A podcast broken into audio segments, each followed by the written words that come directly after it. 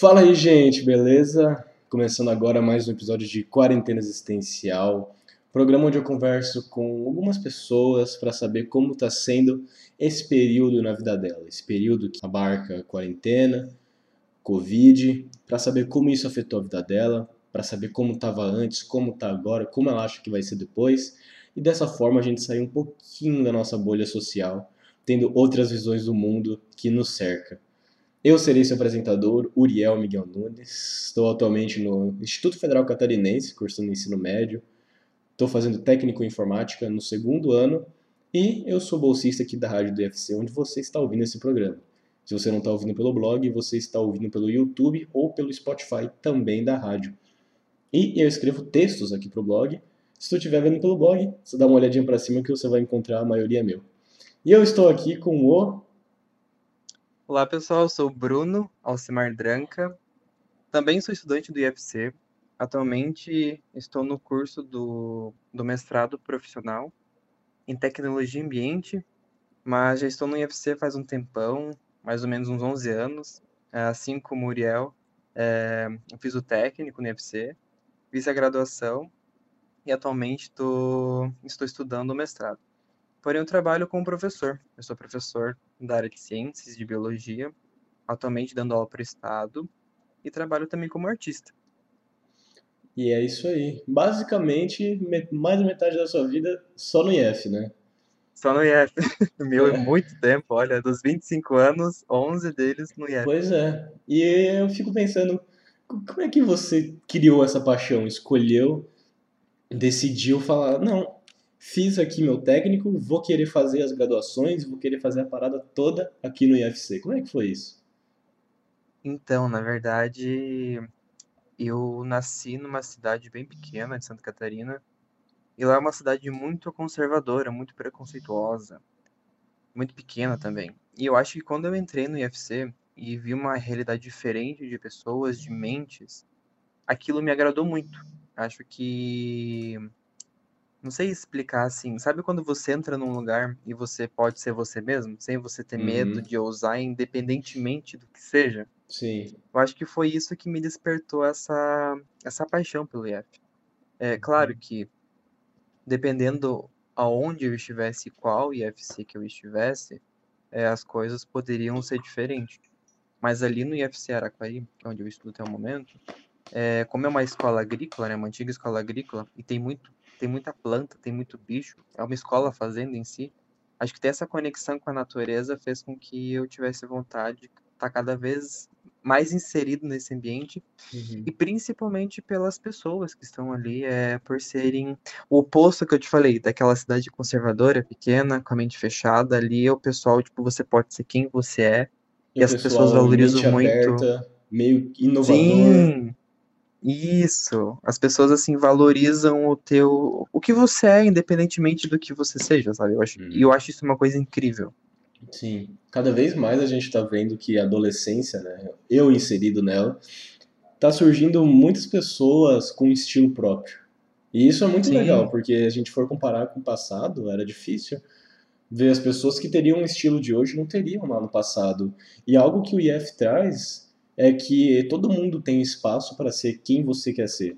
As pessoas que Exatamente. se vestem de algum jeito, de outro, falam de algum jeito, falam de outro, tem um tal jeito, tem outro.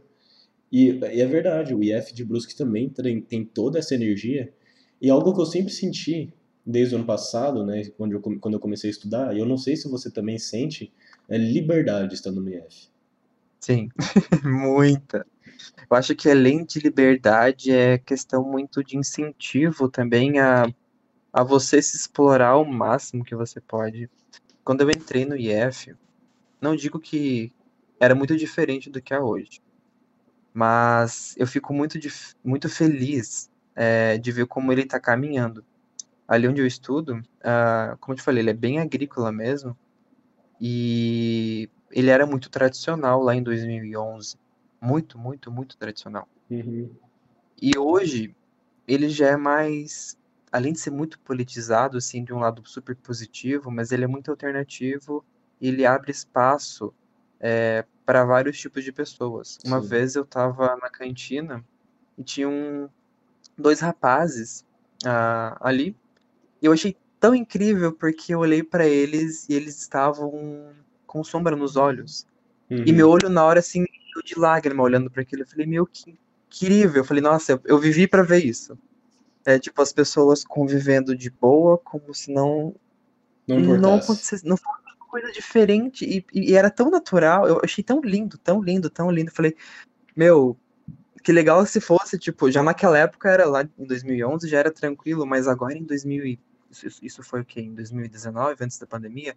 Mas Uhum. pensa lá em 2019 você vê assim aquela liberdade sem ter medo e aquilo é incrível, sabe? isso, e ainda era pouco ali, né? Ainda era, era pouco ainda.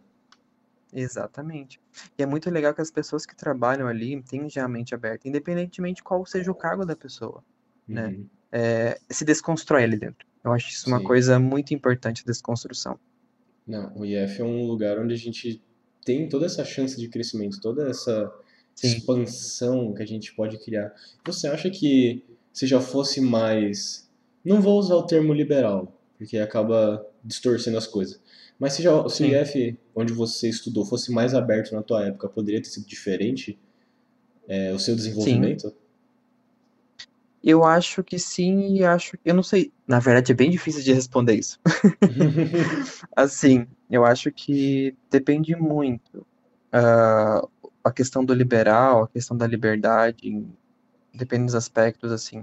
Uhum. Mas eu acho que ele sempre caminhou de uma forma muito progressiva, ah, no ampliar os tipos de juventude de cada época, né? Sim. Porque eu tô com 25 anos, é, a minha juventude, digamos assim, é muito diferente da sua, muito diferente de outras pessoas que estão estudando, é, que estão escutando, né? Com certeza. Então, eu acho que cada época muda muito, muda muito de ano para ano. Uhum. Então, assim, eu acho que já desde aquela época já era algo muito positivo. Claro que hoje, com esse acesso à informação, a tecnologias e essa plu- plurali- plura- é, opa, Pluralidade. pluralidade das pessoas, Uhum. eu acho que tá mais tranquilo, assim, numa perspectiva mais livre, né? Uhum. Também, an- anos atrás, a gente tinha muito medo, né? A gente se escondia muito. Sim. Eu acho que é, até o fato de você se libertar fazia com que você se sentisse mal também. Então, assim, é muito complicado.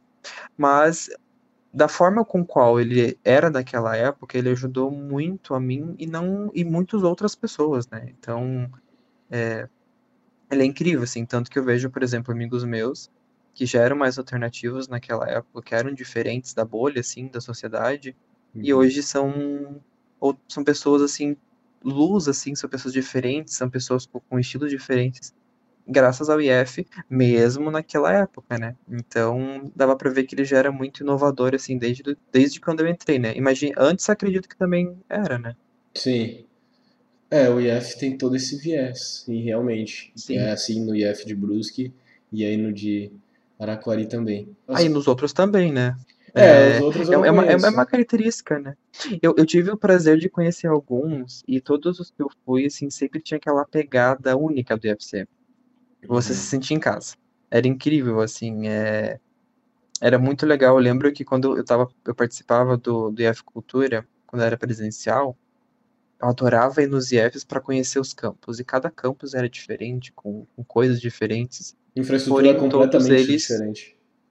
Sim, só que porém todos eles tinham a mesma pegada. Sabe aquela pegada que você se sente em casa? Sim. Mesmo que você não esteja em casa e esteja num ambiente totalmente desconhecido? Uhum. Isso que eu sentia em cada IF que eu ia indo. Tanto que depois do, do, do primeiro que eu conheci, além do de Araquari, eu parei de ter medo. Eu só falava, nossa, quero conhecer mais um. Eu devo ter conhecido em cinco ou seis diferentes e todos eles são muito parecidos desse lado. Ah, que massa. É muito E, legal. E aí, foi daí que surgiu a sua decisão de vou seguir aqui no IF. E agora você faz parte Então, das histórias do IF também, né? sim. É difícil, assim, tipo, eu tenho colegas meus e confesso que eles não viam a hora de fugir. Acredito que deve ter pessoas que você conhece, ou até você mesmo, Aham, que às vezes assim, só quero sair daqui. Mas Mas, porém, é, é muito individual, né? Tem pessoas que querem ficar, tem pessoas que querem ir embora. Mas eu sempre tive aquela paixão imensa por aquele lugar, tanto que eu sempre brinquei, eu quero dar aula no UFC. E essa é uma das minhas metas, futuramente estudar o máximo que eu posso até conseguir dar aula no UFC, que é uma, é uma coisa que eu quero muito, assim. Uhum. Sim. Então, mas eu acho que é uma coisa muito individual, assim, a, a magia, assim, que, que eu sinto, pelo menos, pro UFC de Araquari, e acredito que os outros também devam ter, né, é uma coisa, assim, que me encanta muito querer trabalhar também, porque é um lugar muito massa. É que te marcou positivamente, você quer deixar sua marca positiva lá. Tipo, Sim, poxa, foi muito bom exatamente. mim, eu quero que seja bom para os outros também. Sim, sim, nossa. E é muito nostálgico também. Eu vejo, assim, por exemplo, algumas fotos de anos atrás, ou certos lugares que eu, às vezes eu não vou mais, e quando vou naquele lugar, vem aquelas memórias, então é um lugar, assim, muito incrível. Tanto que Uhum. quando eu passo por ali, assim, sabe que dá aquele, aquele aperto no coração de saudade, mas ao mesmo tempo um, uma- um sentimento tão bom, assim, de falar, nossa, que, saud- que, que como foi gostoso viver isso. Sim, sim. E o bom é que agora você vai voltando como professor, né, um dia estando lá como professor, você vai revivenciar tudo que você vivenciou, só que agora na ótica do professor. Sim, com certeza. E eu acho que isso seria uma coisa muito legal, porque eu tive professores meus que também foram estudantes do IF. E quando eles voltavam, eles voltavam com tanto amor, porque e tanto carinho, na verdade, e fazia com que os estudantes gostassem mais ainda, porque eles contavam histórias, as vivências de como que era naquela época. E como eu te falei, cada ano muda, né? Uhum, Então, sim. assim, é muito legal. Eu tive a oportunidade de trabalhar por dois anos no UFC como estagiário, e foi assim, foi meu primeiro emprego. E foi incrível entrar assim no mercado de trabalho estando ali dentro e as pessoas são incríveis, assim. Estagiário, pode você fazia o que como estagiário? Eu trabalhava no núcleo pedagógico, no NUP. Não sei se é onde tu estuda tem o NUP. Hum, acho que tem. Não sei se é o mesmo nome. Mas é o núcleo pedagógico onde fica o pessoal da, dos coordenadores, as- os pedagogos e pedagogas. Sim. né? É, eu trabalhava como estagiário, eu dava aula de reforço. É, tinha, a gente desenvolveu um, um grupo chamado Grupo de Estudos, que era numa das tardes livres, onde não tinham aulas, algumas turmas iam para esse grupo, né, para tirar Uhum. dúvida. Então, assim, ah, eu tô hoje com dúvida em tal assunto de tal disciplina. Aí, se eu soubesse aquele assunto, eu dava aula sobre aquilo. Se eu não soubesse, eu ia atrás de um professor que tinha disponibilidade para dar eh, daquele assunto. Uhum. E era muito legal. Então, eu fazia estágio nessa linha, assim. É, esse grupo de estudos, ele é vinculado com o curso de licenciatura do IFC ali de Araquari, né? Então, sempre tem- são estagiários é, que fazem algum curso de licenciatura, ou seja, para ser professor. E foi aí Uhum. que eu tive meu primeiro contato com a docência. E foi muito legal. Porque eu lembro que quando eu entrei, vou ser bem sincero, eu entrei mais pelo dinheiro. Então, assim, eu não tinha muita a experiência do que ia ser aquilo ali. Uhum. E eu lembro que eu não queria o meu curso, eu queria, na época, muito fazer veterinária. Esse era meu foco. Quando eu entrei na graduação, eh, eu não consegui passar. E daí eu falei, não, vou, não vou deixar esse ano passar e vou tentar fazer o curso de licenciatura em ciências agrárias, que era muito parecido com veterinária, só que não tinha essa parte de dar medicamento, fazer cirurgia, né? Uhum. Mas, mas também trabalhava com bicho, trabalhava com planta, mas o foco é dar aula, né? Sim. E, e eu entrei ali no curso e teve essa oportunidade já no meu primeiro semestre. Eu fiquei muito feliz de ter conseguido já entrar é, num estágio, conseguir algo grande ali no UFC já no primeiro semestre. E eu comecei dessas aulas de reforço. E foi ali nessas aulas de reforço, junto com o, o, o NUP, que veio esse fato de eu querer ser professor. Tanto que nos seis meses que eu fiquei ali, do primeiro ano, eu fiquei dois, trabalhando dois anos. Uhum. Nos primeiros seis meses eu falei, nossa, eu quero ser professor. Eu desisti totalmente daquela ideia de ser veterinário. Tanto que hoje, se eu vejo um bicho aberto, eu passo mal. E na época eu adorava. Como muda, assim. Aham. É, nossa, foi incrível. Então, eu acho assim que se não fosse também essas oportunidades que o IFC dá para as pessoas, é, a gente não. Talvez seguiria mundos diferentes. Eu acredito que se eu não tivesse entrado no estágio, eu não seria professor. Uhum. Com certeza. Então, porque eu não teria essa experiência. eu simplesmente ia terminar o ano, ia tentar fazer, ia fazer o Enem de novo, tanto que eu fiz o Enem de novo. Eu tinha nota para passar em veterinária, mas eu não fui. Uhum. Então, são coisinhas do IF que, que fazem que a gente fique. Literalmente. É, IF é um lugar mágico. Isso foi em que ano? Isso o primeiro foi em contato 2015. com, com a aula? 2015? Com a aula, eu tinha 18 anos, foi em 2015. Uhum. 18 para 19, mais ou menos. E agora a gente vai andar um pouquinho na linha do tempo e puxar pro ano de 2020. Eita, mas. Como é que estava a sua vida antes da quarentena e do corona? Final de 2019, começo de 2020, em relação a trabalho, amigos, família, psicológico, como é que você estava? Nossa, tava hor- horrível, tava muito louco. Muito, muito louco.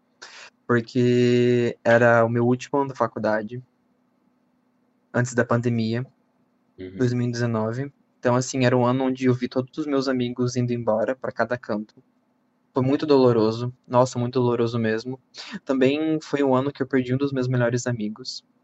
É, ele faleceu bem no início, assim, do, do surto de Covid, só que não foi por conta da Covid, né? Ele teve outra coisa.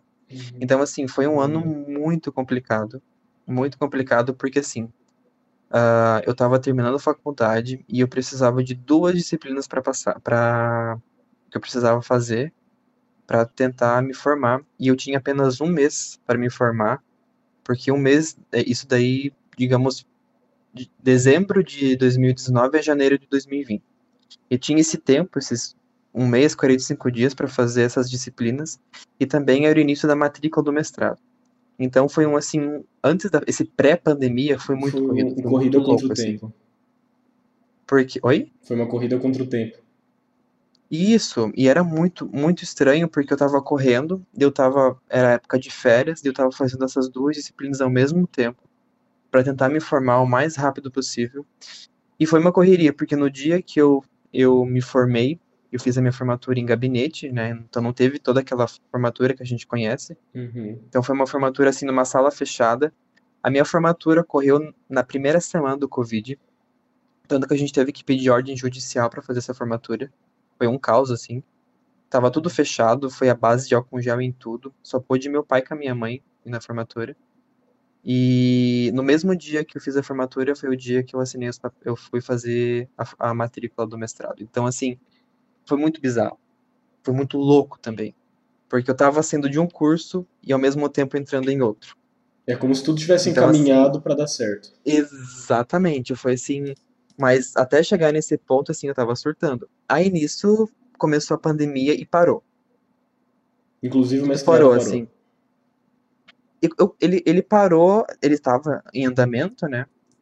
Ah, mas ele demorou, assim, alguns, uns dois, três meses para começar as aulas. Assim, a gente estava matriculado, né? Mas demorou um tempo para começar as aulas online, até tudo se organizar. Uhum. Mas foi muito engraçado, porque toda aquela correria que foi 2019, início de 2020, ah, parou assim, em dois, três meses, ficou tipo, nossa, o que que tá acontecendo? E ao mesmo tempo foi muito assustador, porque a gente não tinha informações. Mas A isso, gente do- não mas sabia isso o que que tava. que parou foi do nada a sua vida deu uma estabilizada, ficou tranquilo. Tipo, não, Ficou muito não tranquilo, assim. preocupado.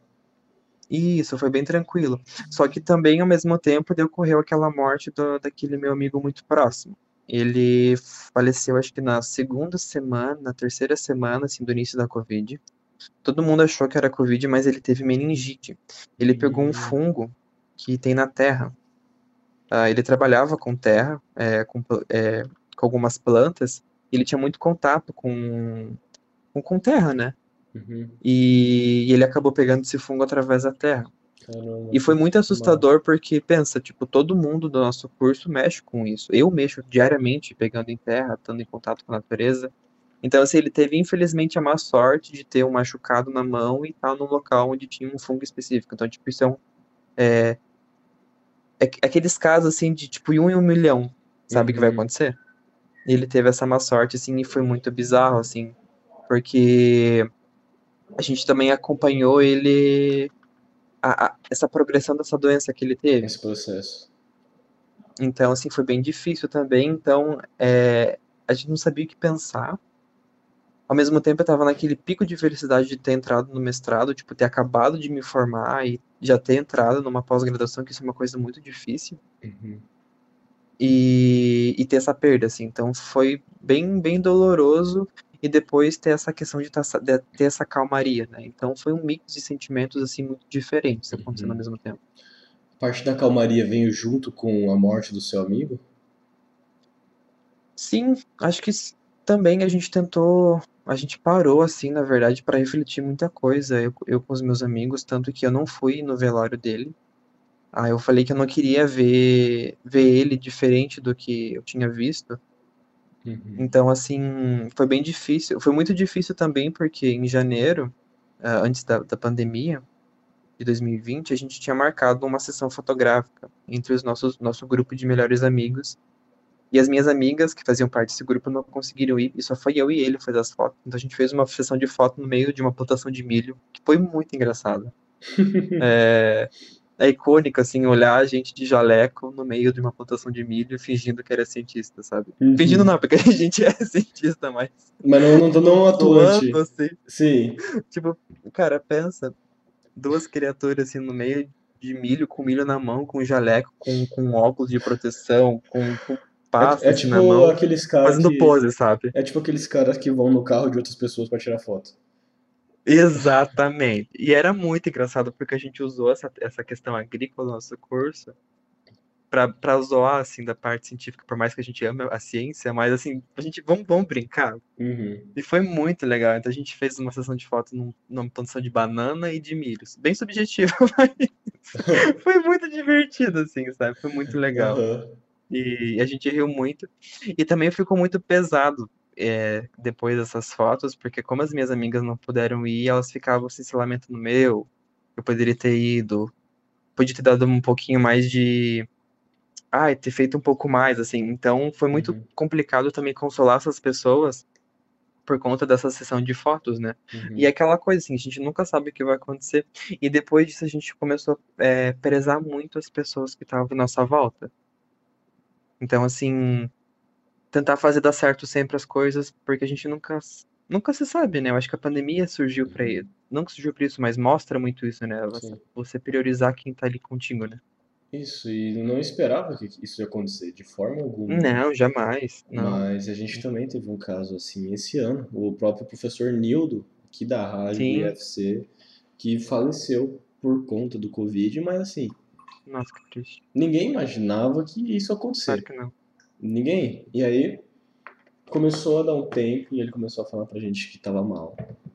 E até aí a gente tava, não, tá mal. É, beleza, pegou Covid, tá mal, mas tava só tendo uma tosse, tava, já tava tendo umas dores, mas era por enquanto era só isso. Mas aí Uhum. passou umas semanas aí. E nesse meio tempo eu conversava com ele porque eu sou responsável por subir os programas no, no, no blog para eles passarem. Então ele me passava diretamente os programas dele e eu é quem subia. E aí nesse tempo ele falou: Áurea, é o seguinte, é, eu tenho que gravar o episódio, mas eu não tô conseguindo, não tô com condições para isso, eu tô muito mal. E qualquer coisa eu te mando aqui, é facinho de gravar, você falar e grava. Semana seguinte ele foi internado de Covid. Foi internado Pá, que pesado. e nas, nas outras duas semanas ele veio a falecer. E assim, Nossa, meu, que pesado. e foi muito É louco, difícil. porque contato direto com ele e agora eu não, não posso mais falar com ele. Não tem mais como ter esse contato e foi algo aterrorizante em certa forma. É algo que dói muito, né? Uhum, É algo que a gente, na verdade, a gente não tá preparado. uhum. Não, e assim, a princípio foi um negócio que eu achei cômico, mas não naquele sentido engraçado, mas de que, meu, que, que louco, né? Olha o que aconteceu, do nada, assim. E, mas depois que foi caindo a minha ficha, a minha ficha demorou pra cair de que ele não vai mais estar lá, de que ele foi um professor importante pro IF, de que ele me proporcionou meu lugar na rádio, que ele me abriu portas. E aí aos tempos aí meu, fiquei, meu Deus do céu. Meu Deus. Só que é importante a gente lembrar que essas pessoas trouxeram muita alegria pra gente, né? Seu amigo Sim, teu melhor amigo. A caminhada que eles fizeram, né? Sim. Essa caminhada, tudo, acho que a gente tem que, por mais que eles não estão aqui, a gente honrá-los, né? Uhum. E, Exatamente. e, e aquela coisa, né? Eles sempre ser, e é questão de serem sementes, né? Essas pessoas são sementes e tudo que eles fazem sempre vai gerar novas plantinhas Uhum. que vão crescer, vão crescer, vão crescer e gerar novas outras sementes. Então acho Uhum. que sempre vai ter esse, esse, esse traço, né? Muito Sim. forte marcando. E é muito importante a gente lembrar disso da questão mais positiva possível. Isso, eu ia falar sobre isso mesmo. Você falou que as fotos se tornaram pesadas. Mas Sim. como é bom você olhar pra ela e lembrar os momentos de alegria que você teve com o seu amigo, né? Sim, Os momentos Nossa, de com vocês dois lá zoando, se divertindo. É, é, é, é, é muito legal, assim. Às vezes eu dou, quando eu paro pra olhar com calma, eu dou muita risada porque gente tem vários flashes seguidos, então assim, te- tem tombo, tem. Nossa, olha que coisa. Então, assim, é, é muito legal você lembrar. E não só isso, né? De toda, toda uma caminhada junto, né? Eu acho que, Uhum. que são coisas muito boas, assim. As pessoas, né, estão aqui, é, algumas, assim, que, que são muito importantes e ficam pra gente marcados pra sempre, né? Mesmo, Uhum. mesmo aquelas que estão vivas e a gente não tem mais contato, né? Sempre tem algo que a gente pensa, nossa, que incrível foi aquilo. Sim. É aquilo. É uma frase que eu ouvi há muito tempo, uma frase budista que diz que as pessoas só estão em no- em nossas vidas enquanto nós temos algo a aprender com elas. E depois elas vão embora. Sim. Que incrível. Nossa, que Uhum. incrível mesmo. Sim. Quer dizer que tá todo mundo aqui para aprender. E quando elas se vão, Sim, quer dizer que a gente já aprendeu aquilo que a gente precisava com ela, e agora ela pode ir ajudar outra pessoa, você a ajudar e aprender outra pessoa. Sim. E mais para esse E é muito legal você. Não, pode E é falar. muito massa você viver. É muito legal você viver nessa perspectiva, né? Uhum. Porque você não sofre tanto. Facilita as coisas. Sim, com certeza. Mas aí, como esses nossos conhecidos faleceram, é melhor ficar com a frase do Deus que é os melhores aos lados dele. Exatamente. A clássica frase. Sim. Mas fora tudo isso que aconteceu, quais foram os outros efeitos do surgimento da quarentena na sua vida? O que mais mudou nesse mais de um ano e meio? Então, nesse. Ao todo da pandemia, muita coisa assim mudou. É, eu percebi que eu gosto muito de ficar comigo mesmo. Isso foi uma coisa que eu fui aprendendo aos poucos. Eu já, gost... já, eu já tinha essa percepção, mas na, na pandemia ela ficou bem evidenciado, Uhum. porque eu sempre fui o tipo de pessoa que eu precisava ter um momento para desenhar. E quando eu fazia desenho, eu nunca gosto, quando eu faço, no caso, desenhos, eu não gosto que as pessoas fiquem perto. É, você pode estar assim, 5 metros de distância, mas se eu ver você, eu não vou conseguir desenhar. Sim. Então isso é uma coisa muito única assim que eu vejo em mim, diferente de muitos artistas, que é essa questão de querer estar sozinho 100%. E a quarentena Né? facilitou isso. Nossa, muito. E eu- só que daí na quarentena eu entendi que não era só na questão do desenho. O desenho era apenas um escape. Então, que eu precisava ter esse momento. Hoje, por exemplo, eu, dese- eu desenho um pouco, não desenho tanto quanto antes, mas por conta da correria do dia a dia, né? Uhum. Mas assim, hoje eu, eu percebo o quanto eu gosto de fazer coisas sozinho. Então, eu adoro e é, ter programas onde estou apenas eu. Antes eu achava que eu precisava ter a, a companhia de alguém para aquilo ser incrível, então fazer uma trilha, é, em algum lugar, comer fora, é, e sabe, essas coisas que a gente pensa, preciso ter pessoas. Então a pandemia me fez pensar, nossa, como é gostoso estar com si próprio. Então, assim, eu acho que esse foi um efeito muito positivo que ela me fez. E um, um efeito muito negativo é que hoje eu tenho medo de ficar perto de muita gente, em aglomero. Eu, antes da pandemia, eu era muito baladeiro, eu amava balada. Então, no meu último, nos meus dois últimos anos da faculdade, que foi a época do TCC, meu TCC do meu curso era de dois a três anos. Eu fiquei três anos no, Uhum. TCC. E nesses últimos dois anos do TCC, eu ia toda semana ou a cada 15 dias pra balada, que era o meu escape. Então eu pegava as minhas melhores amigas, a gente, e esse meu melhor amiga, a gente simplesmente ia, ia pra balada. A gente ia, pegava um carro, ia de ônibus, pegava Uber, o que a gente tivesse disponibilidade naquele momento, também questão financeira, e a gente ia pra balada pra sair. E era muito engraçado, porque quanto mais gente tivesse naquela balada, mais cheia, mais a gente gostava. Uhum. Hoje eu já não tenho mais isso, eu tenho pavor. Se eu vejo um aglomero na minha frente, eu, eu tento me afastar. Mas você não não é acha que questão. isso também é uma questão de você ter amadurecido? Pode ser, e também um lado de segurança, eu percebo.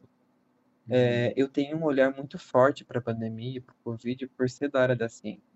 Então, por ser professor de ciências e biologia, é muito complicado você ver esse negligenciamento das pessoas em relação ao, ao vírus, né? Uhum. É, as informações estão aqui, independentemente se sejam verdadeiras ou não, mas a maioria delas são. Principalmente coisas muito básicas, né?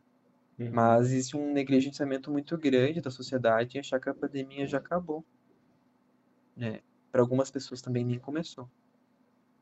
Então, assim, é, é bem complicado. Então, eu tenho tanto medo porque, poxa, é um vírus, é uma coisa que a gente não vê, a gente não pode controlar e que está em nosso espaço a todo momento, Uhum. né? Outra coisa assim, que eu percebi que ela modificou muito foi o meu lado da alimentação. Ah, nesses um ano e meio de pandemia, eu nunca, eu não fiquei com gripe. E eu sempre pegava duas a três vezes gripe, gripe normal, né? Ah, resfriado, digamos assim, por ano. E eu não fiquei, porque eu percebi que a- eu mudei muito a minha alimentação. Eu gosto muito de temperos e, e pelo fato de eu ser vegetariano, ah, eu acabo temperando mais a comida para ser mais satisfatória, né? Porque não tem a gordura da carne que dá o sabor. Uhum. Então eu comecei a usar alguns temperos, e é muito legal que alguns temperos que eu uso, principalmente o açafrão, aquele pozinho amarelinho, ah, ele é. Ele aumenta a imunidade. E nesses um ano e meio, eu não peguei um resfriado. Eu posso estar quente, estar com o corpo super quente dentro de casa, sair pra fora do frio que não acontece nada. Claro que vai, eu vou ficar meio capenguinha, assim, Sim, sim. mas não pego aqueles super resfriados que eu pegava antes. Então, eu percebi essas coisinhas, assim, né? Mas a pandemia teve muitas influências, né? Uma das principais, eu digo, é a questão também familiar. Ela fez com que eu me aproximasse muito da minha família, principalmente porque a uma das minhas irmãs, é, com um dos meus cunhados e os filhos deles, né, os meus sobrinhos, os dois sobrinhos, é, eles pegaram Covid e eles quase morreram. Então Todos foi eles? muito, ah, assim, com exceção dos meus sobrinhos, né? Minha irmã com meu cunhado quase foram. E foi muito complicado, foram assim algumas, foram umas três semanas, assim, que tava, parecia que tudo tinha parado. Isso foi no começo do, desse ano, foi esse ano, no começo desse ano. E assim, ver eles internados, ver eles mandavam um vídeo, as enfermeiras mandavam um vídeo deles, ver eles entubados, eles não. Quando a minha irmã não, não tinha. mais- Nossa, até deu uma travada na voz aqui. Ah, quando a minha irmã não, não tinha mais voz, eu não conseguia falar, depois ela se recuperou. Ali foi o ponto alto, sabe? De tudo. Então, depois que eles se recuperaram e ver eles saindo de cadeira de roda, é, foi muito doloroso. Fez com que a nossa família, ela sendo muito unida, ela fez com que ela se unisse mais ainda. Uhum. Então, eu percebi muito esse lado dessa união da família e também do afastamento de muitas pessoas que eu tinha no meu círculo.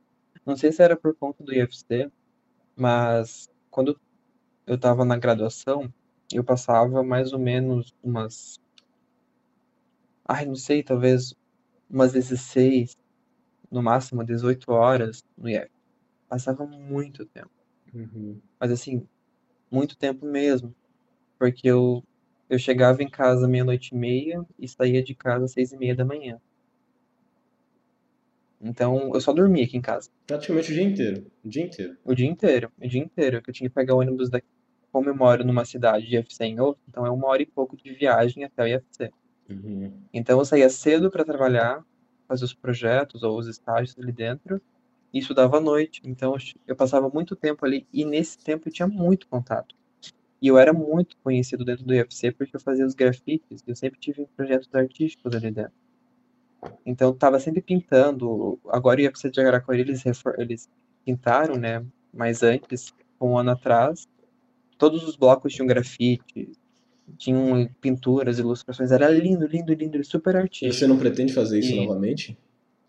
Eu fiquei bem triste quando eles pintaram, sabe? Porque eu acho que é um desacato muito forte com, com um artista. Mas eu entendo que era para deixar tudo branquinho de novo. Uhum, reformar. Exatamente. Uhum. Mas eu não sei, assim, eu acho que tem que ter um estímulo muito forte de reconhecimento ao trabalho que eu e outros artistas fizemos na época. Aí eu tenho vontade de fazer de novo. Mas se não, vou... que fique feio do jeito que tá, né? Não, brincadeira, mas assim, o rancoroso aqui. Mas assim, então como eu estava sempre muito, muito ativo ali dentro, eu tinha muito, eu tinha contato com muitas pessoas, mas assim, muita gente mesmo. E com a pandemia a gente perdeu, né? Então, esse, esse fato de você conversar com todo mundo, assim. Então, eu tinha uma relação muito forte desde o pessoal da cantina, ao pessoal que fazia a limpeza, desde aos professores, até uma relação muito boa com os diretores. Então, assim, era com todo mundo, com todo mundo mesmo. Com exceção uns três, quatro pessoas, uns caras que eram muito fanáticos por aquele genocida, sabe? Uhum. Então, essas pessoas eu me afastava. É, mas era esse número muito pequeno, mas o resto estava muito muito perto por ser. Eu sou uma pessoa muito simpática, assim, principalmente pessoalmente. E então a pandemia afastou, porque a gente não tá mais perto. Isso e foi difícil para você? Esse afastamento no começo, de... no, sim, no começo foi bastante. No começo eu fiquei com muita ansiedade, fiquei com medo de estar com depressão. Acho que eu, eu não sei dizer, porque a, a depressão ela é algo muito complexo, né? Então, eu não cheguei a fazer terapia, mas quase fui. E eu quero ainda. Eu vou esperar dar uma acalmada nas coisas. Pretendo fazer terapia, que é uma coisa muito importante. Né? As pessoas têm preconceito, mas é algo muito, muito, muito importante. Uhum. E... Mas foi muito difícil. Foi muito Sim. difícil ter essa perda, esse contato gigantesco com as pessoas. Isso foi ruim porque fez com que eu ficasse muito tempo no computador e no celular, que é uma coisa que eu detesto. Então, isso fez com que no início uh, eu tivesse todo, toda hora queria estar em contato, tipo, eu queria suprir aquela saudade que eu sentia do contato físico com as redes sociais. Então fez com que, né, isso foi muito problemático porque fez com que o, os meus pulsos se abrissem. Como é que é isso de pulso no... abrir? O que, que é o pulso abrir? O, o pulso aberto que as pessoas falam é quando a, é, alguns ossos e articulações elas começam a inflamar. Uhum. Ele inflama, ele se não, eles não se rompem, mas eles inflamam, então você sente muita dor, você não consegue ter controle, controle não, você não consegue ter uma, uma mobilidade neles. Uhum. Tanto que eu comecei a fazer academia um tempo atrás para voltar a ter mobilidade no meu pulso, porque como eu estava dando aula online, fazendo as coisas do mestrado online, é, e tendo contato com os meus amigos online e familiares também. E também desenhando. Eu estava né? muito tempo. Exatamente. Isso, principalmente desenhando. É, eu tive. Nossa, é horrível, assim. Então, hoje tá de boa, mas assim, se eu forçar, semana que vem é, eu não consigo mexer as mãos de novo. Então, uh, o celular e o computador fez isso comigo, assim, de, de ter esse problema. E isso é muito triste, porque uma das coisas que eu mais amo é desenhar. E você tá com essa, se ter essa inflamação nos pulsos, se você perder a mobilidade, faz com que você perca o teu traço também. Uhum. Então é muito difícil. Tanto que essa semana, por exemplo, estou fazendo um desenho para uma amiga minha, que ela me contratou. Eu estou fazendo um desenho para ela de um, um logo de um cachorro que ela vai usar para uma ONG que ela está criando para bem-estar animal. E é um desenho realista de um pitbull. E assim, um desenho, esse desenho eu faria em um dia eu já tô há uma semana e meia. Uhum. E tá na metade. Justamente pra, não se forçar. Exatamente, sendo bem aos pouquinhos uhum. para não forçar. E isso é ruim, porque se eu trabalhasse como artista e dependesse desse dinheiro, eu, eu, eu ia estar tá passando muita necessidade, porque isso fez com que eu fosse muito devagar com os trabalhos artísticos, né? Então é muito complicado. Então a, a pandemia me, me trouxe esse lado muito negativo também e, e questões outras, assim, eu acho que a parte psicológica da gente é, ficou muito afetada, né? Ficou muito afetada.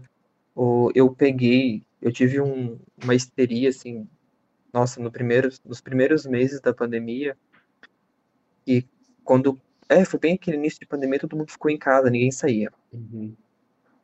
E eu entrei em desespero porque eu ia todo, a cada dois dias eu, ia, eu saía, a, como eu trabalho com orquídeas no mestrado, eu saía, ia pro mato é, trabalhar com essas orquídeas, então ia tirar foto, ia coletar dados, ver se elas apareceram, ver se encontrava alguma espécie nova, ou encontrava alguma, algo diferente. Uhum. Então eu, tava, eu ia, todo, quando tinha um tempinho assim, eu ia lá para a reserva, tem que ir perto de casa, ia estudar, ia pesquisar. E eu fiquei um tempão sem ir, tive, eu tive que parar essas pesquisas, porque a gente não saiu de casa, e foi muito engraçado que nesse tempo que eu parei, eu juntei todas as plantas que eu gostava e enfiei no meu quarto. E foi uma floresta, assim, sem Mas é brincadeira. porque Eu acho. o seu contato com a natureza é muito forte, faz parte de você. Sim, E não estar em exatamente. contato afeta, né? Nossa, muito, muito. E eu lembro que depois que eu consegui reunir e tinha planta em cima da minha cama, pra não ter noção, pendurada assim no teto, era muita coisa, muita. Hoje, hoje eu transferi ela para outro, elas para outro espaço, tem ainda no meu quarto bastante, mas não tanto quanto na época. Uhum. Mas elas ocupavam dois terços do meu quarto. Eu só tinha a cama ali, a cama e, um- e uma mesinha onde eu ficava para desenhar e para estudar. E, e mas no resto tinha planta por tudo, desde em cima do guarda-roupa, na porta, tudo. Já, assim, eu, eu precisava olhar para os lados e me sentir dentro do mato, sabe? Essa era a sensação Uhum. Que eu precisava. floresta. E, e foi muito louco, assim. Foi, foi uma experiência muito, muito marcante. E esse foi um dos fa- fatos de eu, que eu comecei a gostar muito de plantas também.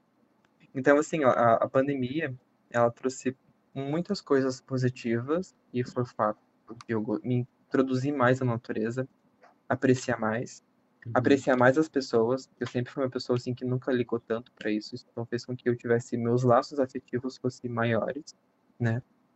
Mas Uhum. também fez com que assim ah, outras coisas viessem de uma forma muito intensa e negativa, né? Eu acho que é uma coisa que aconteceu com todo mundo, só que em, em ângulos diferentes, né? Mas agora, E mas hoje é eu não importante sei. lembrar de que tudo aquilo fez parte para você se tornar quem você é agora, né? Ah, não, com certeza. E a gente muda também, né? Uhum. Uma coisa assim que pra mim me marcou muito na pandemia, eu tive início um relacionamento também, e foi muito difícil, porque era um, era um, era um relacionamento que eu tava com medo. Ah, então, assim, meu ex morava em outra cidade, então pra gente se ver, ou ele vinha pra cá ou ia pra lá, e nesse fato de um ter que vir pra cá ou pra lá, eu sempre ficava com medo, eu vou pegar Covid. Uhum. E era muito assustador.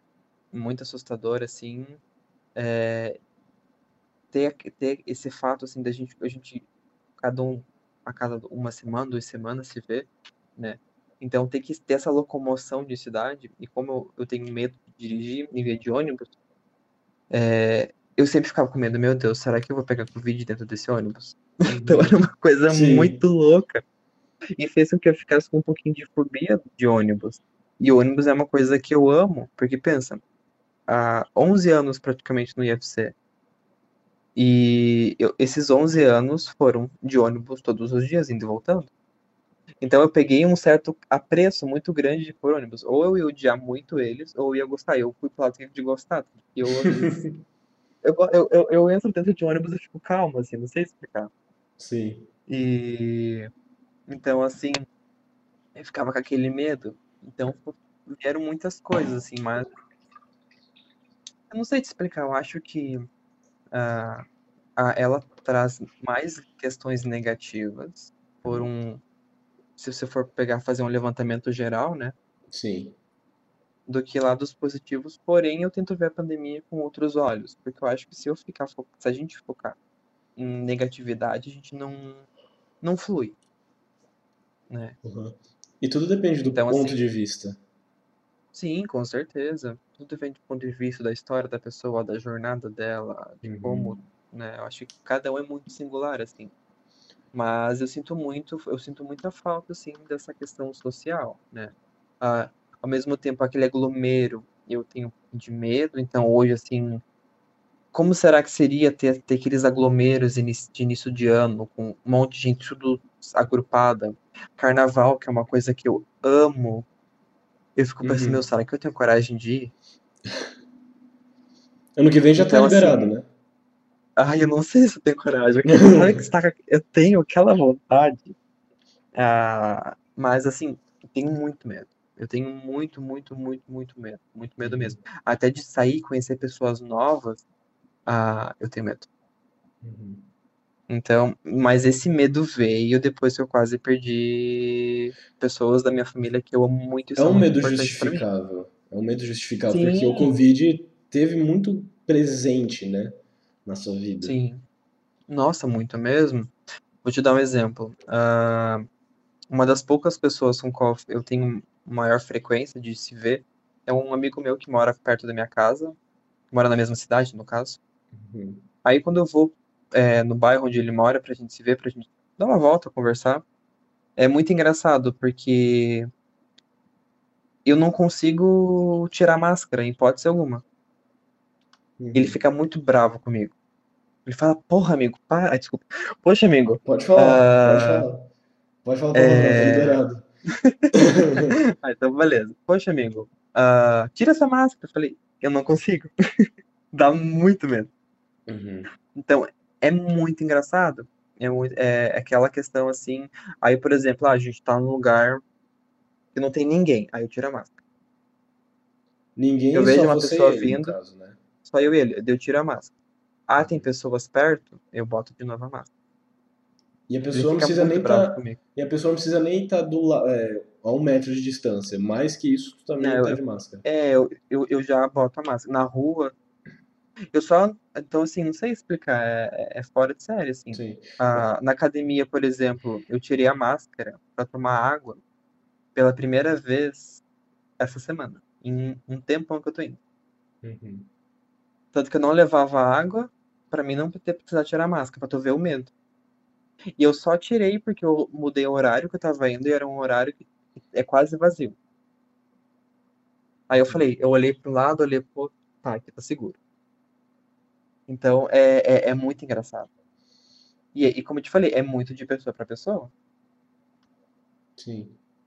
Mas você E acha que também isso pode questão, te né? afetar de alguma forma no futuro? Quando acabar mesmo, assim, o Covid? Assim, acabar, eu tenho certeza. Falando agora com o professor da área de ciência. Acabar não vai acabar, né? Não, sim, mas quando estiver É, muito mais é... controlado. Ah, não, sim, né? Então, assim, futuramente vai estar controlado. A Covid, ela vai ser igual uma influenza que a gente tem todo ano, vai ter que tomar a vacina, né? Uhum. como qualquer outra ah, doença que tem essa questão comum, que a gente vai se vacinar anualmente, mas acho que quando fica controlada, eu não sei, eu acho que vai melhorar, mas vai ter tempo. Uhum. É aquela questão de construção. Eu acho que eu não sei, eu, eu gosto muito de estar seguro, independentemente do que seja, né? É, então acho que quando eu me sentir seguro, eu vou, aí eu tenho, acho que eu vou conseguir me libertar de novo como me libertava antes, né? Uhum. Então assim, não sei Então é mais uma como que questão vai de ser. tempo. Não, acho que sim, acho que é como dizem, né? O tempo é, é para tudo, né? O melhor remédio para qualquer Uhum. circunstância. Eu acho que quando, quando tiver essa questão do tempo, eu acredito que as coisas vão mudar. Não sei se para melhor pra me- ou para pior, né? Mas é muito a questão do tempo, assim. Mas, né, ela teoricamente modificou muita gente, né? Muita, muita, Sim. muita, muita. É, mas é como você falou, tem gente que parece que começou depois a quarentena, tem gente que parece que nem começou, e eu penso que para esse pessoal que parece que nem começou, é, de certa forma, talvez eles não tenham sido tão influenciados.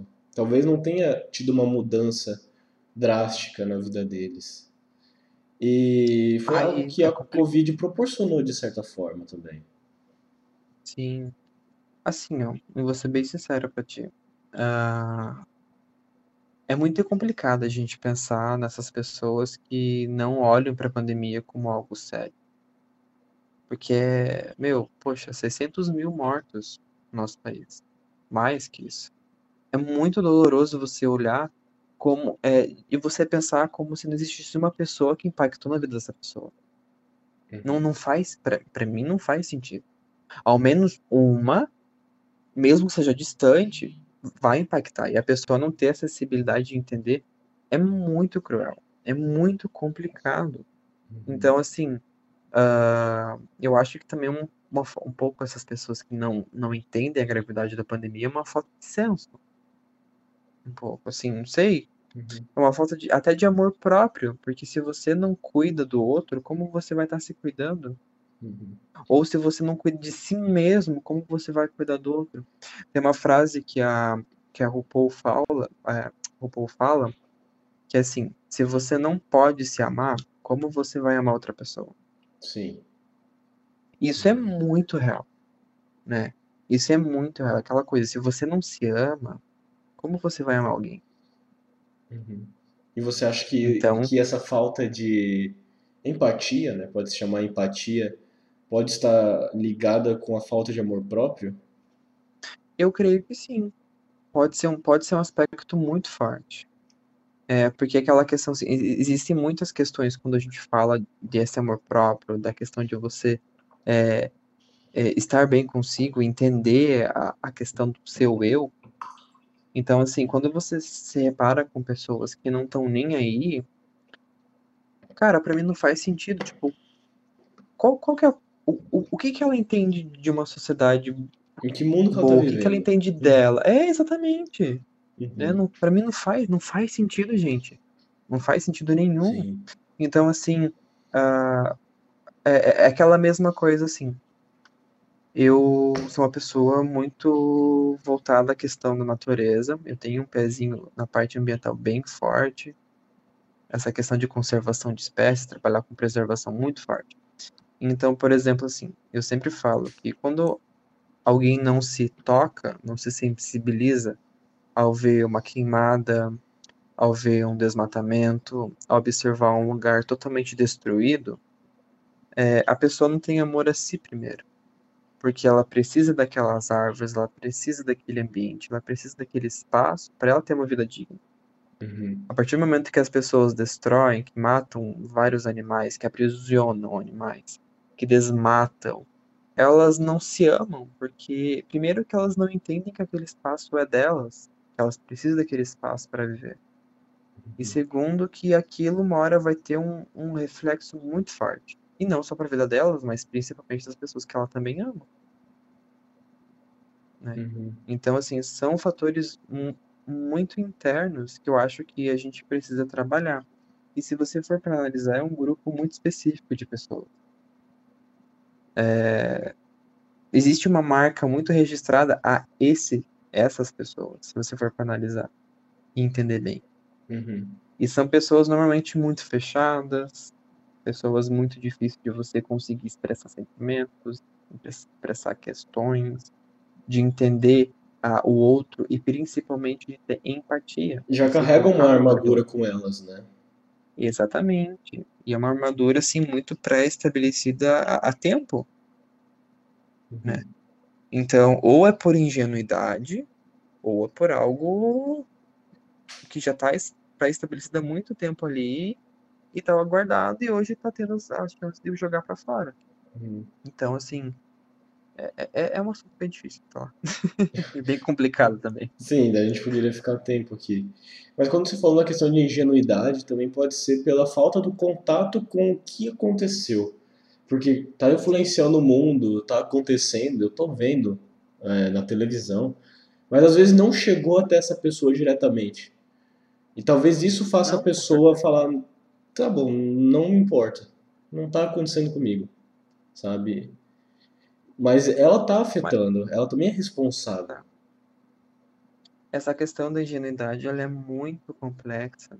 né? Até voltando, nosso primeiro contato, quando a gente fez aquela live, ah, eu nunca me esqueço, assim, tipo, de uma das pessoas que assistiu e que comentou o seguinte, ah, agora eu vou querer ter plantinhas dentro de casa. E aquilo foi muito legal, achei, tipo, incrível. O Luca, meu amigo, ele comentário. comprou dois cactos depois. Ai, que incrível. Olha só. E essa é essa questão. A, nós todos somos muito ingênuos em determinados assuntos, em muitas questões. A gente precisa dar espaço para que outras pessoas diferentes da nossa bolha falem. Uhum. E quando a gente tem esse acesso, é, é muito importante porque ou a gente vai se, é, se comover com aquilo, independentemente do que seja, e falar, nossa, vou mudar, vou melhorar, quero isso para mim ou você simplesmente vai tacar um foda-se. E quando você taca um foda-se, aí é um, é um pouco problemático. Uhum. Né? Independentemente do que seja. É, Porque daí vem aquela questão de ter empatia, dependendo do Sim. assunto, claro. mas né? também tem aquilo que você tem um conhecimento da coisa. Se você tem um conhecimento e utiliza aquele conhecimento, então você está se tornando uma pessoa melhor, uma pessoa sábia. Mas se você tem Sim. aquele conhecimento e não utiliza, você está sendo burro. Errar por Sim. falta de conhecimento, tranquilo. Errar porque você tem conhecimento e deixa de fazer é burrice. Sim, sim. E isso é muito complicado e é uma coisa que existe muito, né? Uhum. Você ter noção daquilo e você simplesmente fechar os olhos. Isso é uma coisa muito complicada. E a pandemia trouxe muito ah, núcleos de pessoas, essas, assim, é, uma sociedade também dessa forma. Isso é muito legal. E eu percebo hoje, por exemplo, que as pessoas que estão na minha vida são pessoas assim que aquelas, né, que ficaram com mais intensidade, acredito que na sua também, Uhum. são aquelas pessoas que a gente quer ter para perto. Uhum. E eu senti muito isso. Então, como eu te falei, eu tinha um contato gigantesco, gigantesco com muita gente. 98% dessas pessoas para mais, eu não tenho mais contato. Eu não digo um contato de diário, tá? Um contato, um contato que nem sei mais o que tá acontecendo na vida. Uhum. Então, assim, é, é, é, é muito complicado. Tem muitas pessoas que eu sei quando eu vejo, eu falo, meu Deus, que saudade, nossa, como tu tá? E volta aquela coisa. Mas tem muitas que às vezes você pensa, meu, que bom que tá longe. Sim. Então, tem, tem muitos lados, né? E eu acredito que pra frente, a gente, eu espero, pelo menos, que as pessoas aprendam a cultivar melhor essas relações interpessoais, né? Com pessoas e pessoas. Isso, já vou puxar para a próxima pergunta, para uma pergunta que tem a ver com isso, né? Como é que você acha que vai ser quando acabar é, a quarentena e o coronavírus em relação à sociedade?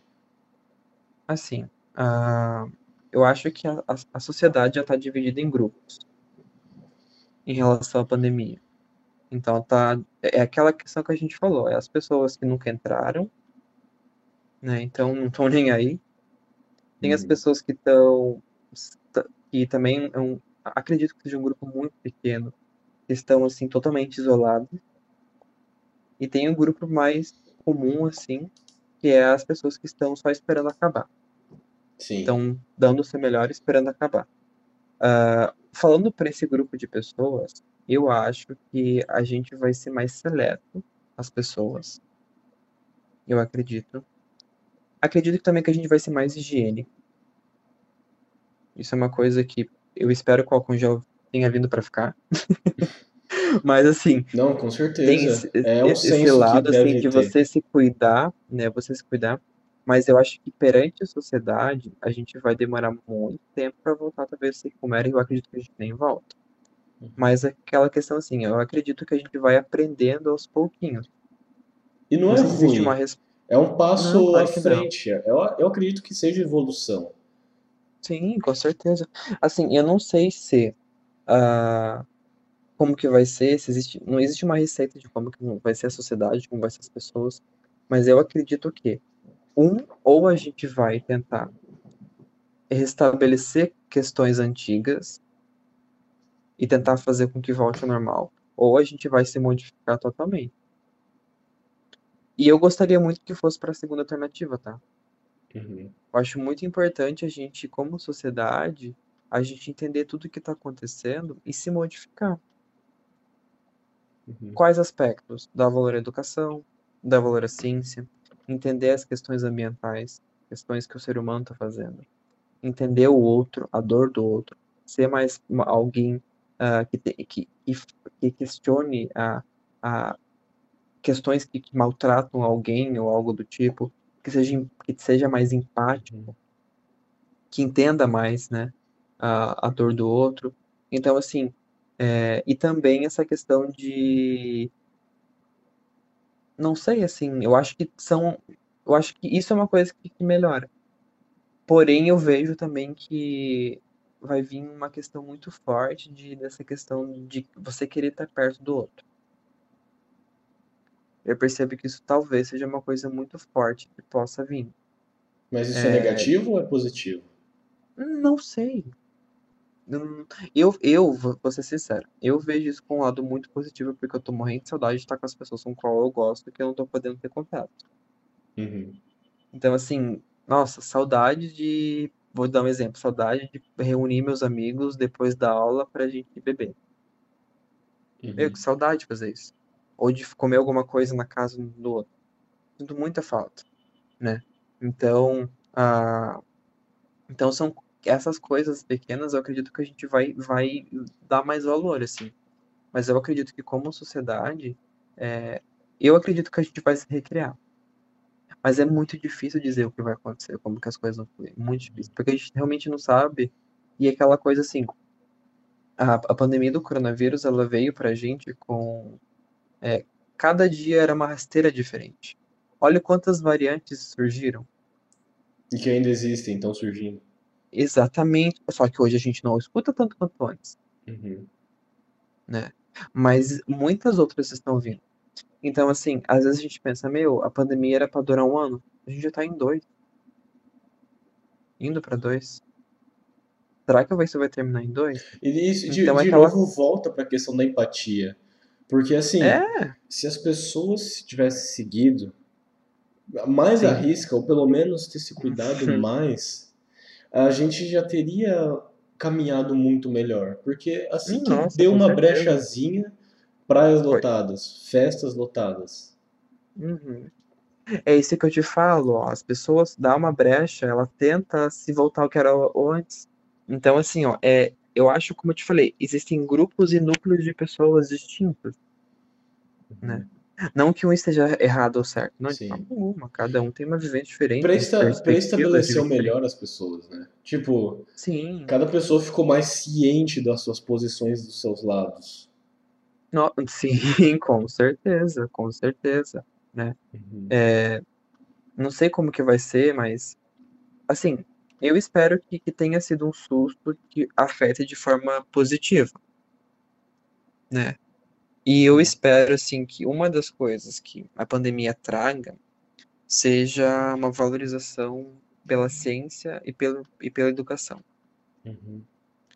Eu espero que seja uma coisa que a, que a sociedade hoje possa respeitar mais. Uhum. Possa olhar assim com olhos e pense, meu, a gente precisa investir nisso, a gente precisa priorizar nisso, porque a gente tem que avançar. Sim. Né? E- Não e- espero isso, isso do governo, porque eu sei que não vai acontecer, só tá, re- só tá regredindo. Mas, como sociedade, talvez possa, né? Uhum. Em alguns aspectos melhorar. É, se as pessoas tiverem noção disso, a gente pode aos poucos fazer. Cada um fazendo a sua parte já ajuda muito. Não, com certeza. Mas agora, uma pergunta muito difícil, porque pelo enredo da conversa aqui, e talvez essa pergunta possa te, te dificultar. Se você tivesse a opção de voltar no tempo e acabar com o Covid, mas viver sua vida sem os aprendizados e vivências que teve na quarentena, você voltaria? Eu não sei. vamos lá, vamos lá. Assim, ah, quando a gente pensa, nossa, vontade de viver uma pandemia, é, uma vida sem Covid, é, eu acho que é, é, é a resposta mais empática possível. Porque a gente poupa 600 mil mortos. A gente poupa toda uma questão ai, de vidas de pessoas que sofreram, toda uma questão psicológica de muitas pessoas que Sim. estão sofrendo Mas se a gente pensar que Então, também tem outras doenças acontecendo e muita gente morrendo sim, também. sim. Então, assim, dizer que acabar tudo e não ter o aprendizado, ele é a resposta mais empática. Mas é como eu te falo, não sei se é a resposta mais certa ou é a resposta que é o que eu faria. Uhum. Mas, por outro lado, a, a pandemia trouxe questões tão importantes de ser vivenciadas e ser debatidas, tão primordiais para o nosso crescimento humano, que também é muito difícil pensar o que será que seria da gente sem ela. Então, assim, eu não sei te dar essa resposta. não, não sei, porque eu acho que existe tanto a parte positiva quanto a parte negativa, né? E eu também não sei dizer para que lado eu ia, tá? Hum. Assim, na, na pressa, na loucura, eu não sei. Porque ao mesmo tempo, assim, uh, eu sei que se dizer, nossa, não quero a pandemia, eu acho assim que talvez se eu parasse, assim, se eu botasse numa balança, tá? É, eu talvez pensaria, não, não gostaria da pandemia, porque daí eu, eu, eu olharia para outras coisas, assim, eu olharia melhor para o meu mestrado, eu acho que as pesquisas iam estar tá mais tranquilas, eu não ia ter tanto medo de fazer as coisas, acho que as coisas iam estar tá um pouquinho mais para frente, mas ao mesmo tempo eu penso, meu, mas será que, como ia estar tá a minha questão financeira, como que está emprego, como... Então, assim, eu não sei dizer, uhum. né? Uh, mas ao mesmo tempo eu penso, poxa, eu poderia ter feito com que pessoas com qual eu amo não tivessem passado tanta dor, tanto internadas. E ao mesmo tempo vem aquela questão, meu, mas foi tão importante para para a sociedade entender certas questões que estavam ali intrínsecas e fechadas, e também principalmente para a gente conhecer quais são as pessoas que a gente quer ter por perto ou não. Isso é um ponto de vista, é algo muito importante ser debatido. Né? Sim. A pandemia trouxe é, a, a, revelação de quem a gente quer, quais são as pessoas que têm pensamentos parecidos ou não, quem a gente quer ter próximo ou não. Uhum. Então, assim, é, é, muito difícil. Sim. Né? Acho assim que se fosse, vou te dar um exemplo, se eu tivesse que ter 10 segundos para decidir, eu diria que eu não gostaria de pandemia. Se eu uhum. tivesse que pensar, talvez eu fosse para outro lado. Sim. Mas essa pergunta é justamente então, para a gente pesar a balança, para a gente realmente começar a perceber os impactos da quarentena, porque é muito é fácil, querendo ou não escolher, vou voltar e resolver tudo e o, e o vírus nunca existiu. É uma Sim. escolha fácil e, como você falou, empática. Mas você está esquecendo de pesar muitas outras coisas que modificaram. Da mesma forma que se não, você escolher ficar, você também está deixando de pesar muitas outras coisas. Então, com essa pergunta, você pensa em todos os lados e entende que o, a quarentena teve seus altos e baixos. Altos e baixos Sim. que foram precisos, querendo ou não. Não, com certeza. Não. E, e, e é muito complicado você, você realmente parar e, e analisar tudo isso, né? Porque ao mesmo tempo você pensa, nossa, que incrível, mas vem um, um lado muito ai, negativo, assim, de, uhum. de, de, pensar, olha, todo esse um ano e meio, né? Sim. Então, assim, mas o que que eu acho? Que a gente tem que talvez focar no agora e pensar, poxa, vamos viver isso de uma forma boa. Uhum. Né? Vamos olhar para a pandemia de algo que a gente possa crescer. Porque a gente não tem como voltar no passado. Sim. A gente pode aprender com ele. E principalmente não ficar nele. Uhum. Isso é uma coisa que eu vou dizer, eu tenho muita dificuldade de não me prender ao passado. Sou uma pessoa que me prende muito ao passado. Assim, muito mesmo. Então, hoje eu vejo que a pandemia traz essa luz, assim, não se prenda ao passado. O passado foi. Uhum. Né? É, é só a gente pensar o seguinte: imagine daqui 10 anos, pandemia estabilizada, é, não tendo mais casos, tá tudo tranquilo. Você se vê pensando naquela época, 10 anos atrás, quer viver de novo? Você é aquela pessoa de 10 anos atrás? Com certeza não. Não, né? Então, uhum. e você não, não é melhor deixar o passado para trás? Sim. Não é melhor deixar engavetado? Uhum. Então, acho que a gente tem que pensar nisso, a gente tem que viver isso de uma forma que pensa, não, vamos. Talvez né? não engavetado, mas sempre lembrando de forma boa em questão de aprendizados. Sempre levando para esse lado, para não te afetar de forma negativa. Sim. Não, com certeza. Uhum. Porque o passado, o passado mostra a nossa trajetória, mostra o que a gente fez para a gente se tornar quem nós somos hoje. Então a gente Sim. tem que olhar para o passado e se orgulhar do que a gente fez nesse tempo. Né? E Isso não ter voltando. vergonha dele também, né? Isso, isso, exatamente. E as mudanças Eu, eu vejo. ocorrem. E isso é muito importante. Eu vejo, assim, uma questão quando a gente fala de passado, é muito comum as pessoas se esconderem da questão, vamos dar uma olhada, um outro aspecto, a questão física. né? A gente muda, a gente sabe que com o tempo, a, como dizem, né, o tempo é um santo remédio. Às vezes, para algumas pessoas, nossa, te modifica super. Eu fui um caso. Eu, na minha adolescência, quando eu olho fotos, falo, meu Deus, queima. E...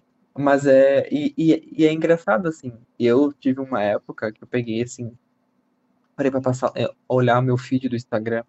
Falei, meu Deus, deixa eu esconder essas fotos. Socorro, que vergonha. Só que às vezes eu parei e penso, poxa, mas olha essa trajetória. Como, como eu estou bonito hoje, né? Graças a Deus. Exatamente. É pra gente rir também, né, do nosso passado. Nossa, sim, meu. E tu vai ver tu daqui 10, 5 anos. Tu vai olhar pra tu de hoje, assim, tu vai falar, meu, gente, como é bom mudar. Mesma coisa Sim. comigo, talvez daqui uns 5, 10 anos eu vou falar, nossa. Né, então. Uhum. Mas é muito gostoso você viver esse processo. E você não pode ter vergonha dele, né? É bom você deixar ele pra trás, porque também se você viver no passado, tu não anda pra frente. Uhum. Né? Mas é muito legal É, refletir isso. e tu vai ter acesso a, a esse episódio no, no futuro, então imagina que 10 anos tu olha esse episódio, aí tu pode rir de quem que você era hoje. Ah, viver momentos nostálgicos. Sim. E pra gente encerrar, que mensagem você quer deixar para as pessoas em relação a esse período? O que que você acha que as pessoas têm que extrair de tudo isso que a gente está vivendo? Assim, eu acho que, primeiramente, a, a gente precisa se olhar com um olhar mais empático pra gente, pra nosso ser. É, e depois expandir isso pra fora. A partir do momento que você entende quem você é, o que você é, o que você quer, o que faz bem e o que não faz bem pra você, Uhum. Faz com que você comece a, a se olhar de uma forma mais generosa, mais, mais carinho e, e, e por aí vai. Eu acho que a gente tem que aprender com a quarentena a extrair as coisas positivas dela, Uhum. não as coisas negativas. As coisas negativas é fácil, é muito fácil pegar uma lista de coisas ruins, mas extrair o máximo de coisas positivas, de coisas boas, mas principalmente de você. E entender que você também é, você é importante para si, é muito importante para um mundo de coisas, mas a gente tem que entender também que nós somos um grãozinho de areia em meio a uma maresia, em meio a um monte de coisas, e que existem muitas outras coisas rolando ali também. Então, a gente precisa se amar, muito entender essas questões internas, mas também entender que a gente faz parte de uma sociedade, faz parte de um planeta, né? É, e nesse meio tempo pensar, poxa, uh, olha como é difícil viver o que a gente está vivendo hoje. Mas hoje a gente está vivendo a pandemia. Como será que vai ser daqui a uns anos se a gente não pensar no futuro, não pensar no outro, não pensar no planeta? Será que a gente vai ter condições de viver para uma era de mudanças climáticas, de catástrofes, catástrofes na natureza? Uhum. Que elas estão vindo, tá? Então, assim, a pandemia é apenas uma delas. Se você for olhar no lado científico da coisa, da onde que ela surgiu, do porquê que ela surgiu, tem muito simbolismo ambiental envolvendo. Mas vão tirar, não vamos focar nisso. Mas eu acho assim que a gente tem que priorizar, observar, como eu te falei, o nosso interior Sim. e expandir de uma forma com qual a gente possa crescer muito, mas principalmente aprender com ela, né? Mas extrair as coisas boas, tá? Uhum. Porque eu acho que é muito triste pra gente focar no que não, no que é ruim. Com certeza. Até porque, a a- querendo ou não, pensamentos é uma forma de energia. Pensamentos impulsionam a gente. Se a gente Não, tiver, sim. se a gente tiver pensamentos negativos, a gente vai ser impulsionado para coisa ruim. Se a gente tiver pensamentos Nossa, bons, nós sim. vamos ter, vão ser impulsionados para coisas boas. E funcionam. Nossa. eu não acreditava em pensamento antigamente. Mas, deixa eu te contar uma historinha curta. Uh, eu lembro que eu comecei a acreditar nesse pensamento positivo quando eu estava saindo do ensino médio. E era muito engraçado, porque na época que eu fazia técnico, eu tinha 24 disciplinas por ano. Era de varia de 24 Caramba. a 26 disciplinas. Não, de 21 a 26. Era muita coisa. O técnico agrícola, ou pelo menos a grade que eu fiz há, há um tempão atrás, é, era muita disciplina. Tanto que eu tinha aula das 7 e meia da manhã até as 5 da tarde e tinha aula em todos os sábados. Caramba. Era muito puxado. Era muito, muito puxado. Mas era incrível. E eu sempre pegava dependência, porque era muita disciplina, então eu não conseguia passar em todas. Eu, tinha, eu tenho muita dificuldade com, com disciplinas de exatas. Então, ou eu reprovava em matemática, física ou química. Uma das três. né? As três e exatas. Eu... E era exatamente. Então, assim, o primeiro ano reprovei em uma, segundo ano, uma ou duas, não lembro. E no terceiro ano eu falei, meu Deus, e agora o que eu faço? Se eu reprovar, eu não entro na faculdade. Uhum. E eu lembro que eu falei para mim mesmo, falei, Bruno, pensa positivo que você vai passar. E que também tu vai passar numa federal. E era essa o meu estímulo. E eu foquei no meu terceiro ano. Eu vou passar em tudo e vou passar na federal. E foi incrível, tanto que eu, eu reprovei por dois décimos. O professor gostava de mim, viu que eu era esforçado, ele me passou. ele me jogou na cara ainda, tá? Ele falou assim: olha, Bruno, você vai entrar na faculdade por causa de mim. É, Bruno, você foi bonzinho, mas assim, né? O Papai Noel da vida, né? Jogando pro teu comportamento. Sim. E foi muito massa, assim, que aquele pensamento positivo fez assim. Eu, eu acredito muito que me ajudasse a, a passar de ano, a entrar na faculdade já no ano seguinte, a entrar, tipo, começar a, a estudar uma graduação. E foi muito legal que no final do ano da graduação eu falava, eu vou entrar no mestrado, eu vou entrar no mestrado, eu vou me formar, vai dar certo. E deu. Exatamente. Então, assim, é sempre esses picos. Hoje, por exemplo, meu sobrinho, de 15, é, 15 anos, ele vai estar tá fazendo o seletivo, vai tentar entrar no UFC. Agora é sorteio, né? Uhum. Acho que na tua época também foi, né? Não, na minha época foi, foi o último ano de prova. Agora ah, tá só no sorteio. No sorteio, né? Uhum. Então, e ele tava desesperado. Ele falava, tio, e se eu não passar? E se eu não passar? Eu falei, Andrei, para, tu vai passar. Foca. Se você pensar que você não vai passar, você não vai passar. Mas se você botar energia positiva que você vai passar, você já tá ali dentro. Uhum. Eu acho que é muito isso, essa questão de você focar no positivo, nossa, isso muda muito. Muda. Uhum. Te leva muito pra frente. Vale Sim. muito a pena. E, consequentemente, isso te muda por dentro. E interessante, você Nossa, foi a primeira sim. pessoa a falar sobre a empatia em relação a gente primeiro, não em relação aos próximos. Claro que é uma consequência, mas primeiro a gente sim. tem que mudar dentro, porque depois que a gente muda dentro, fora se torna um reflexo. Sim, eu, eu disse isso porque assim, ah, eu tô num processo muito forte de empatia comigo mesmo, tá? Esses dias eu tava conversando com uma das minhas melhores amigas e a gente começou a botar numa balança, uma balança, numa lista, quais eram o tipo de pessoas com qual a gente se relacionava e o que, que essas pessoas tinham em comum. E foi muito revelador. Uhum. Foi muito assustador. Porque a gente colocou no lápis, tipo, ah, falando de tal era assim, sim, sim, assado. Outro então, e quando a gente começava a unir aquelas aquelas questões, eu percebi que tudo o que eu mais me sentia atraído naquelas pessoas com qual eu me envolvi era tudo que eu mais buscava dentro de mim eu não conseguia. E quando eu olhei para isso e levei, dei esse tapa tão forte na minha cara, tipo, por si só, eu parei para pensar e a olhar para mim de uma forma diferente, a ter mais empatia comigo e principalmente a, a buscar o que eu queria no outro, agora é o meu desejo de eu ter aquilo para que eu não use isso como um gatilho. Uhum. Então, assim, é, são muitas questões, né? Mas veio esse lado de ter empatia surgiu a partir disso, de eu começar a observar, né, ao, ao que estava acontecendo. E era muito engraçado que a gente, quando a gente falava disso, a gente trazia nomes de pessoas que tiveram muita significância também eram pessoas que muito nos machucaram. E aí vem aquele fato, porque a gente se espelha tanto e bota tanta expectativa em algo que não faz parte da pessoa, mas é o que a gente quer. Uhum. A gente acaba se machucando mais ainda. Então, hoje, o lado de você se, ter de empatia, você se observar de uma outra forma mais carinhosa e você buscar certas coisas, eu acho que faz muita diferença para você e isso posteriormente vai ser jogado para uma sociedade, né? Na verdade, é a principal coisa. A principal coisa é a gente ter amor próprio. Você mesmo citou uma frase de que como é que a gente vai amar o próximo se a gente não ama nós mesmos?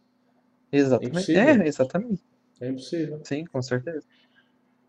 Mas é assim, Bruno, que a gente encerra o episódio de hoje. Eu agradeço muito pela participação. Ah, eu também agradeço. Muito obrigado. Foi muito, muito, muito legal. Foi um episódio muito gostoso. Foi assim. Foi uma vibe, uma vibe muito boa que esse episódio trouxe. Ah, isso é muito legal.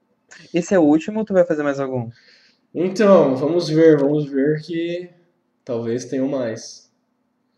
O ah, mas- último, mas tu diz ano que vem? o último de fato será comigo.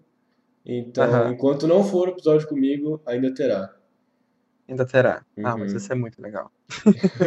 Ah, espero que tenham muitos. Não sei se tu vai continuar no que vem, mas prospere muito. É, na verdade, né, para quem chegou até o final, a minha intenção era mesmo encerrar no próximo episódio.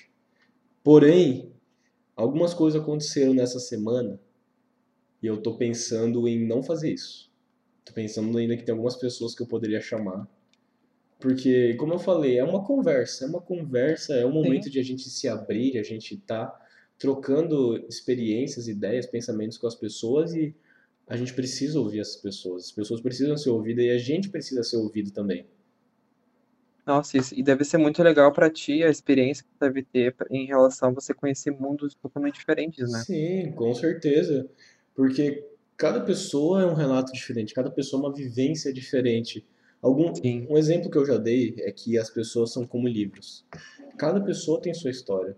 E você só vai aprender Uhum. aquela história com aquela pessoa. Sim, com certeza. Isso. E aí, todo episódio é uma pessoa diferente, uma vivência totalmente diferente. E aí ela vem com os conceitos que eu ficava, caramba, eu não imaginava isso. Eu não, não pensava dessa forma. E os episódios me trouxeram isso. Todo episódio, inclusive o nosso agora. Sim. E então, para quem ouviu, espero que para quem vai ouvir no caso, né? espero que vocês absorvam muita coisa desse episódio, porque teve bastante coisa boa de ser absorvida, tanto do que foi falado pelo Bruno, que foi falado por mim, aquilo que vocês não gostaram, vocês vocês relevam, não levam pro coração de vocês, porque a gente também falou muito sobre isso, né? Foca na coisa boa, naquilo que é ruim você Exatamente. Por favor, não tenham haters. E o que você tem a dizer para encerrar o episódio, Bruno? Ai, meu Deus, vamos lá. É, eu acho que segmentando tudo que a gente falou, né? Vamos cultivar o nosso amor próprio, pensar na gente, refletir tudo sobre isso e eu acho que se conhecer principalmente, se entender, né? É, compartilhar daquelas questões que eu falei. A pandemia fez com que eu gostasse de estar comigo. Uhum. Acho que é muito importante a gente gostar de si. É muito importante a gente se amar em primeiro lugar. E, e gostar de, da nossa companhia, das outras coisas, né? Então, a partir do momento que a gente cria essa empatia, essa questão, e também começar a observar as nossas peculiaridades, isso é uma coisa que a gente não conversou, mas começar a pensar assim, o que nos torna, nos torna único? Quais são os nossos as nossas questões que fazem com que as pessoas se sintam atraídas ou principalmente que tenham admiração, Uhum. a gente precisa olhar para isso, olhar para isso é, e se amar principalmente nesse aspecto e valorizar, porque isso, isso é tão incrível e muda tanto, faz com que a gente se sinta tão bem, tão bem Sim. por dentro. É aquela coisa assim, a partir do nosso momento que a gente tem esses sentimentos positivos, e é incrível, mas tudo ao nosso redor muda. E muda para um lado muito bom. E eu acho que é Exatamente. isso, assim, né? A gente. Vamos se amar. Nossa, não, encerrou com chave de ouro. Quer divulgar alguma rede social? Eu vou divulgar a rede social do Descobrindo Mata Atlântica. Eu acho que, que, que vale a pena. É, para quem tem interesse, eu faço parte de um projeto de pesquisa e extensão que a gente conversa sobre a, a conservação da Mata Atlântica, a conservação das plantas, dos animais, é, daqui de Santa Catarina, né? Então é tudo muito ao que a gente conhece, do, das coisas onde a gente nasceu, né? Esse aspecto cultural e ambiental. Então, para quem tem interesse de conhecer e principalmente de saber coisas bem científicas, com bastante embasamento de uma forma mais lúdica, tranquila, é só seguir o Descobrindo a Mata Atlântica. Então segue lá, gente. Vocês vão ter uma visão sobre, sobre a natureza aqui na nossa região, sobre pessoas que vivem aqui na nossa região, que têm propriedades para dizer sobre isso. Eu tenho que dizer também, é, para divulgar minhas redes sociais, me sigam lá no Instagram, o Uriel Nunes. E também leiam meus textos aqui no blog, são mais de 20 textos. Por aí, 20 textos. Quero ler os textos. Vou, vou procurar e vou ler esses textos. Fico curioso. radiofcweb.com. Acessem lá e deem uma olhadinha, gente. Muito obrigado e até a próxima semana. E boa noite a todos.